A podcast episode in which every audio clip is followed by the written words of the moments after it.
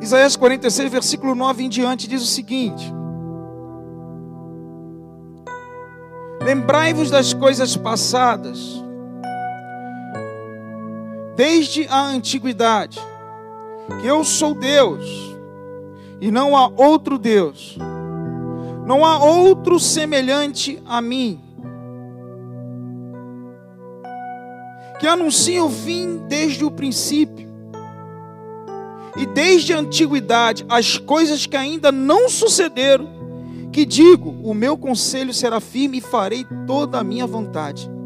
De novo, e farei toda a minha vontade. Se você está na sua casa, eu queria fazer esse momento que você curvasse a sua cabeça. Quem está aqui na igreja, trabalhador também, vamos orar. Deus Todo-Poderoso, em nome de Jesus, que venha ministrar os nossos corações, venha falar conosco. Amigo Espírito Santo de Deus, Tu és digno, tu és maravilhoso. Toma teu principal lugar nesse culto. Em nome de Jesus. Fala conosco essa noite. Queria falar sobre soberania de Deus. A gente estava falando um pouco ontem, começamos a falar e houve uma interrupção. Hoje eu vou falar tudo que Deus colocou no coração. Soberania de Deus. Dicionário fala aqui soberania está é, tá ligado a domínio, a poder, supremacia. Na palavra de Deus, no Antigo e no Novo Testamento, fala diretamente também de poder, mas fala de governo, fala de reinado, sabe? Dá um sentimento de governo, reinado, domínio também. Em 1 de Timóteo, capítulo 6, versículo 15, fala uma coisa tremenda. Fala que ele é o Rei dos Reis, o Senhor dos Senhores. A Ele seja dado a imortalidade, na qual habita em lugar inacessível, a qual o homem nunca viu e nunca poderá ver. A Ele seja dada honra, poder eternos. Amém. Esse é o nosso Deus. Esse é o nosso Deus que Sabe, tem todo o governo, tem todo o domínio, tem toda a soberania. Um escritor chamado A.W. Pink, ele é um escritor calvinista, ele é A.W. Pink, ele né, é de outro tempo, ele, ele fala uma coisa tremenda. Deus é soberano porque ele não pode ser aconselhado por ninguém e receber ordens de ninguém. Porque caso recebesse uma dessas coisas, ele não teria a perfeição que tem. Olha só, ele não seria com perfeição. Então Deus ele não recebe ordem de ninguém. E ele continua falando esse escritor. Ele fala: "Nada pode fazer com que Deus faça aquilo que ele não queira". Esse é o nosso Deus. Esse é o Deus que nós servimos. Deus tem o controle de todas as coisas. Nesse texto aí que nós lemos, fala que eu sou Deus e não há outro Deus. Deus, nosso Deus, ele é único. Ele é soberano. Ele sabe de todas as coisas, ele, ele é único, nada tem a soberania de Deus, tudo está no controle dele.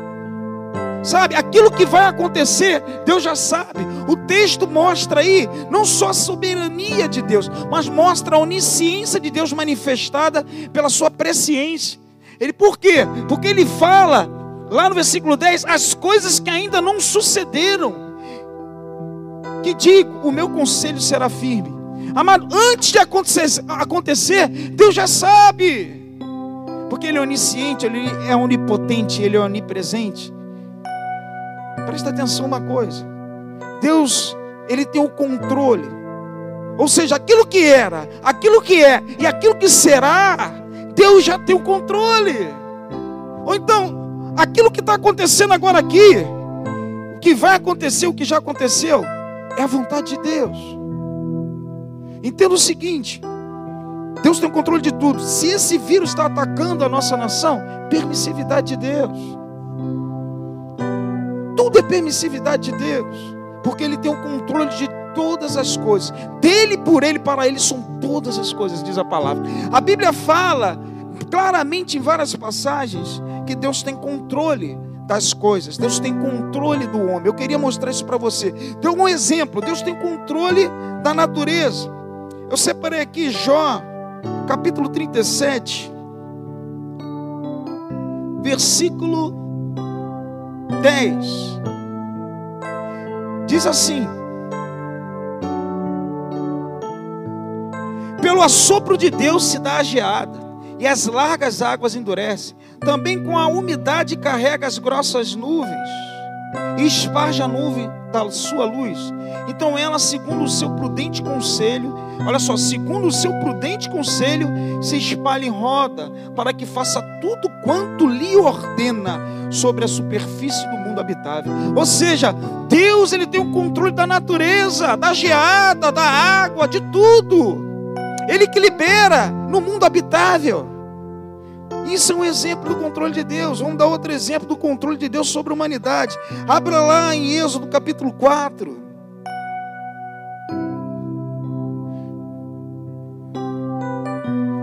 Eu quero mostrar a você que Deus tem o controle de todas as coisas. Para você não temer as coisas que estão acontecendo, coisas que são previstas também na Bíblia. Soberania de Deus. Êxodo 4, versículo 11. E disse-lhe o Senhor: Quem fez a boca do homem? O que fez o mudo, ou o surdo, ou o que o vê, ou o cego? Não sou eu o Senhor? Olha só, para você isso de repente soa como algo mal. O surdo, o cego, tudo está no controle de Deus. As coisas perfeitas, o bem e o mal, são no controle de Deus. Me faz lembrar lá em João 9 versículo de 1 a 3, quando Jesus ele curou um cego, um discípulo falou: Rabi, quem pecou? Ele ou seus pais para que ele se fizesse cego? Jesus falou: Nem ele nem os seus pais, mas isso foi feito para a manifestação das obras de Deus. Presta atenção, para a manifestação da vontade de Deus. Então, bem claro, está falando aí que Deus tem o controle das coisas boas. Deus tem o controle das coisas mais. Amós 3,6 fala uma coisa tremenda também. Sucederá, está assim o versículo: sucederá algum mal na cidade sem que eu tenha feito? Olha só, Jesus. Esse Deus é todo poderoso, até o mal ele controla. Sucederá um mal na cidade sem que ele tenha. Ele está dizendo: sucederá algum mal se não é a minha vontade, se não é o meu propósito. Deus tem o controle das coisas mais também. Aí você vai perguntar, mas Deus é mau? Não, Deus não é mau. A Bíblia fala, como eu falei ontem, em 1 João capítulo 1, versículo 5, fala que Ele é luz e nele não há treva nenhuma. Deus é luz. Preste atenção numa coisa. Mas Ele criou o mal? Sim. Isaías 45. Abra lá. Versículo 7. Amado, Deus fala que ele não pode ser tentado pelo mal e ninguém lhe tenta. Mas ele criou o mal? Sim. Por quê? Você vai entender. Eu, lá, lá no versículo 7, Isaías 45. Eu formo a luz e crio as trevas. Eu faço a paz e crio o mal. Eu, Senhor, faço todas essas coisas.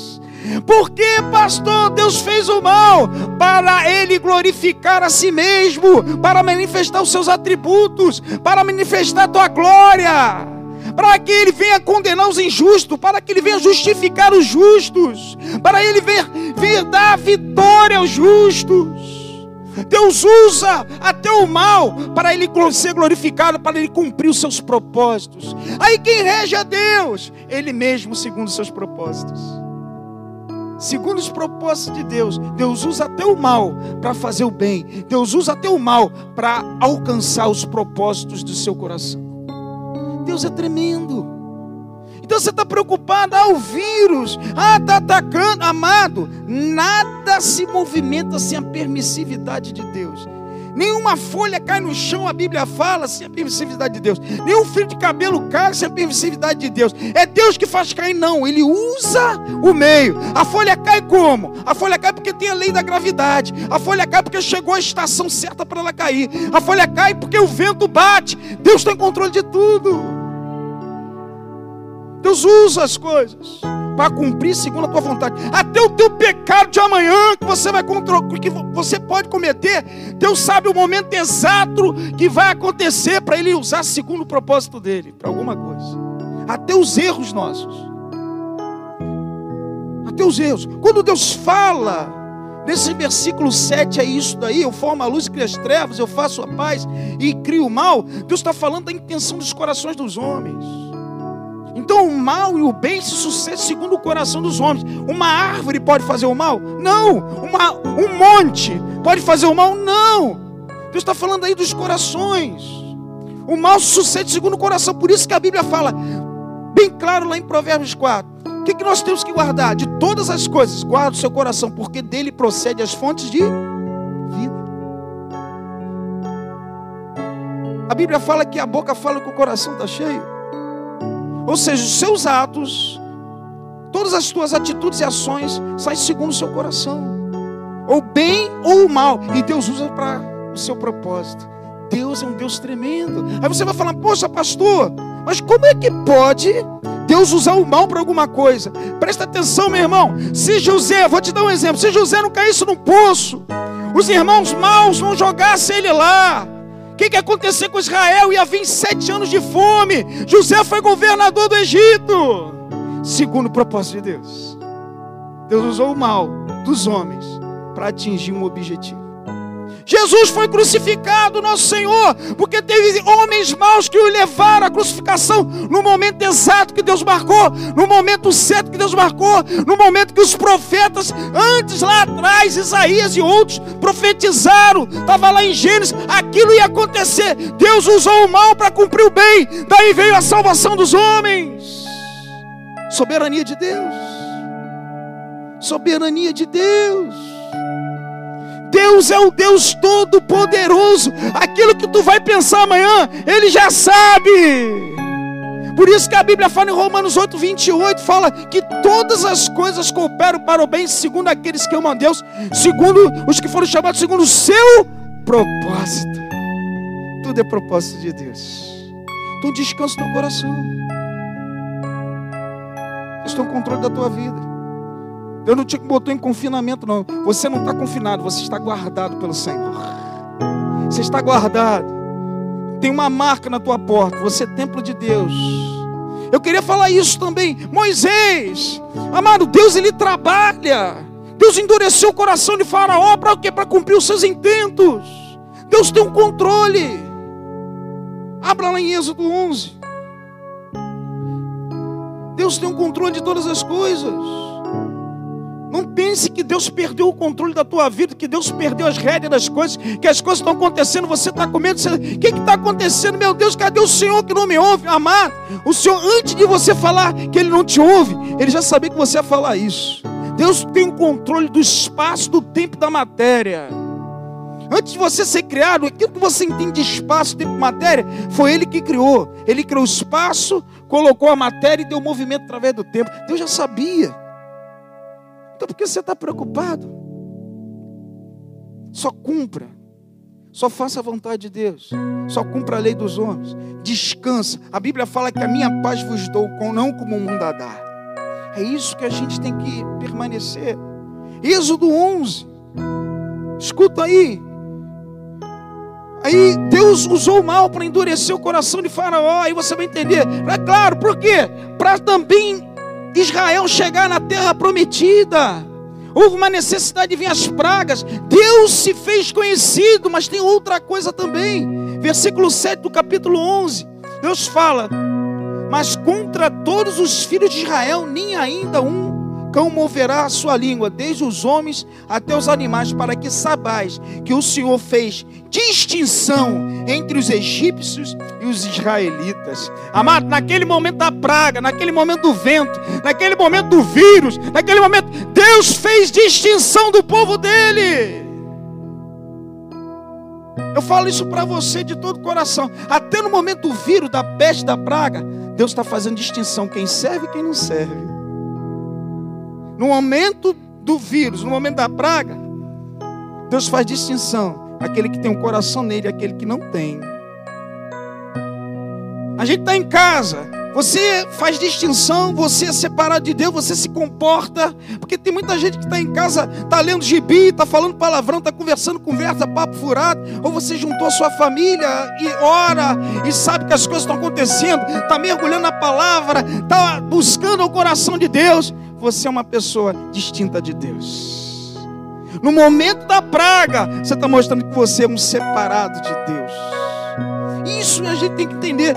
Deus, naquele momento ali, ele marcou o povo dele, fez distinção. O povo até então estava na dúvida, Moisés estava na dúvida. O povo só estava querendo liberdade. Naquele momento ali, Deus falou: Esse povo é meu.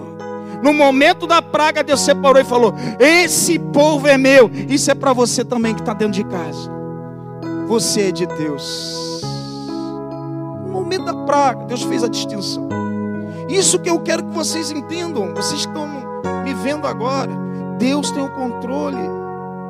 Deus usa tudo para o seu proveito próprio. Amado, se não fosse o mal, como Davi seria rei, foi perseguido pelo mal, Saul, dali da perseguição, ele foi rei em Judá.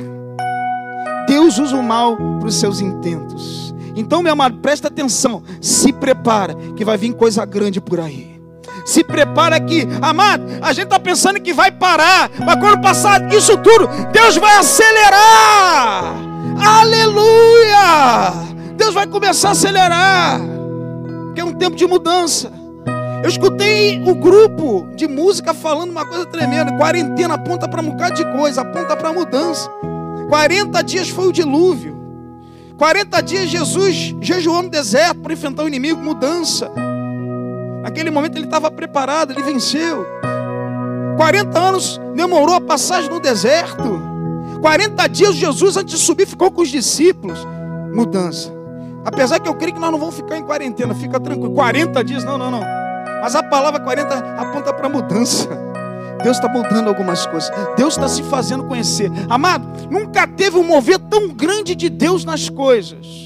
Eu vejo o ímpio falando de Deus. Eu vejo o ímpio falando, porque ele vive, posso crer. Amado, em metrô, Deus está se fazendo conhecer. Deus está se movendo. Deus está dizendo que eu existo. Até para o ímpio. Mas a gente sabe que mesmo nessa situação, o ímpio vai se sujar mais ainda vai brincar com certas coisas, vai continuar sendo mesmo. E o limpo vai se limpar mais ainda. Pessoas que estavam desviadas estão voltando para Jesus, estão vendo o caos, estão vendo a palavra se cumprindo. Eu estou vendo o ímpio falando. Deus falou que viria, né? Rumores de guerra, terremoto. Esse é o fim dos tempos. Deus está sendo glorificado, o nome dele está sendo exaltado, o nome dele está sendo falado. Deus levantou do seu trono para se fazer conhecido no meio do mal. E a gente tem que entender isso tudo para a glória dele.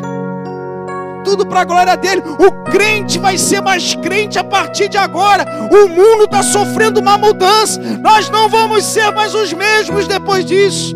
Com certeza. A igreja não vai ser mais a mesma. Pessoas estão sendo sacudidas das suas casas. Pessoas estão vendo as coisas que estão acontecendo, estão vendo verdadeiramente Deus existe. Em nome de Jesus. Eu quero orar com você nesse momento. Deus é soberano. Isso, quando você entende as escrituras, você lê, você vai juntando, isso que te dá a paz. Tem um bocado de ímpio brincando, tem um bocado de ímpio com medo. Tem gente preocupada com o dia de amanhã, meu amado. Basta cada dia teu mal. Deus controla você. A Bíblia fala em Salmos 37, versículo 25: Fui moço, mas agora sou velho. Mas eu nunca vi o justo desamparado, nem sua descendência mendigar o pão. Deus guarda você. Está preocupado com o quê? Está na Escritura. Se você é filho justo, Ele vai cumprir o que prometeu. A Bíblia fala em Hebreus capítulo 11, fala uma coisa tremenda. No final, Deus fala assim, ó, nós vamos ler o versículo todo. Se eu não me engano é 11 versículo 6.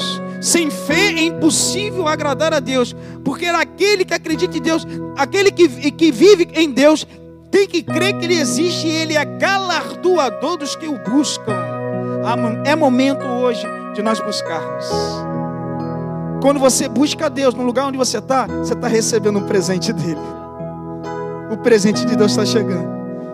Momento que Deus separou, sabe? Você em família, você que não tem tempo, que você está indo para lá e para cá. Momento que a gente não tem tempo para nada, nem para vir para a casa do Senhor. Deus tirou esse tempo, botou você parado. Sabe para quê? Para produzir para Ele. Amado, é hora de orar, é hora de buscar, é hora de, sabe, de rever conceitos, é hora de você fazer uma reflexão das coisas, da caminhada, como é que está. Esse é o momento de tudo isso que está acontecendo. É momento de nós nos acertarmos. É momento de nós nos arrependermos. É momento da gente ver as coisas diferentes na ótica de Deus. É momento de largar o passado. É momento de entender que as Escrituras estão se cumprindo. É momento. É momento da gente parar de. Às vezes eu falo geral, da igreja na terra. Da gente às vezes é ser muito leviano, leva de qualquer jeito as coisas. Aí Deus dá um basta, um chega. Deus mostra só a ponta do dedo dele. Aí acontece isso tudo aí, ó. Uma paralisação total. Porque Deus se movimentou. Está usando mal para o nome dele ser glorificado. Eu nunca vi condomínios, pessoas orando, pessoas falando, mandam vídeos para mim, o condomínio, sabe, nesses lugares bonitos, o rapaz pregando no meio do condomínio, dando a palavra e cantando, todo mundo batendo palma, ímpio, não ímpio. Deus está sendo glorificado está sendo reconhecido que Ele existe. Todo mundo está tendo oportunidade. Que Deus abençoe você.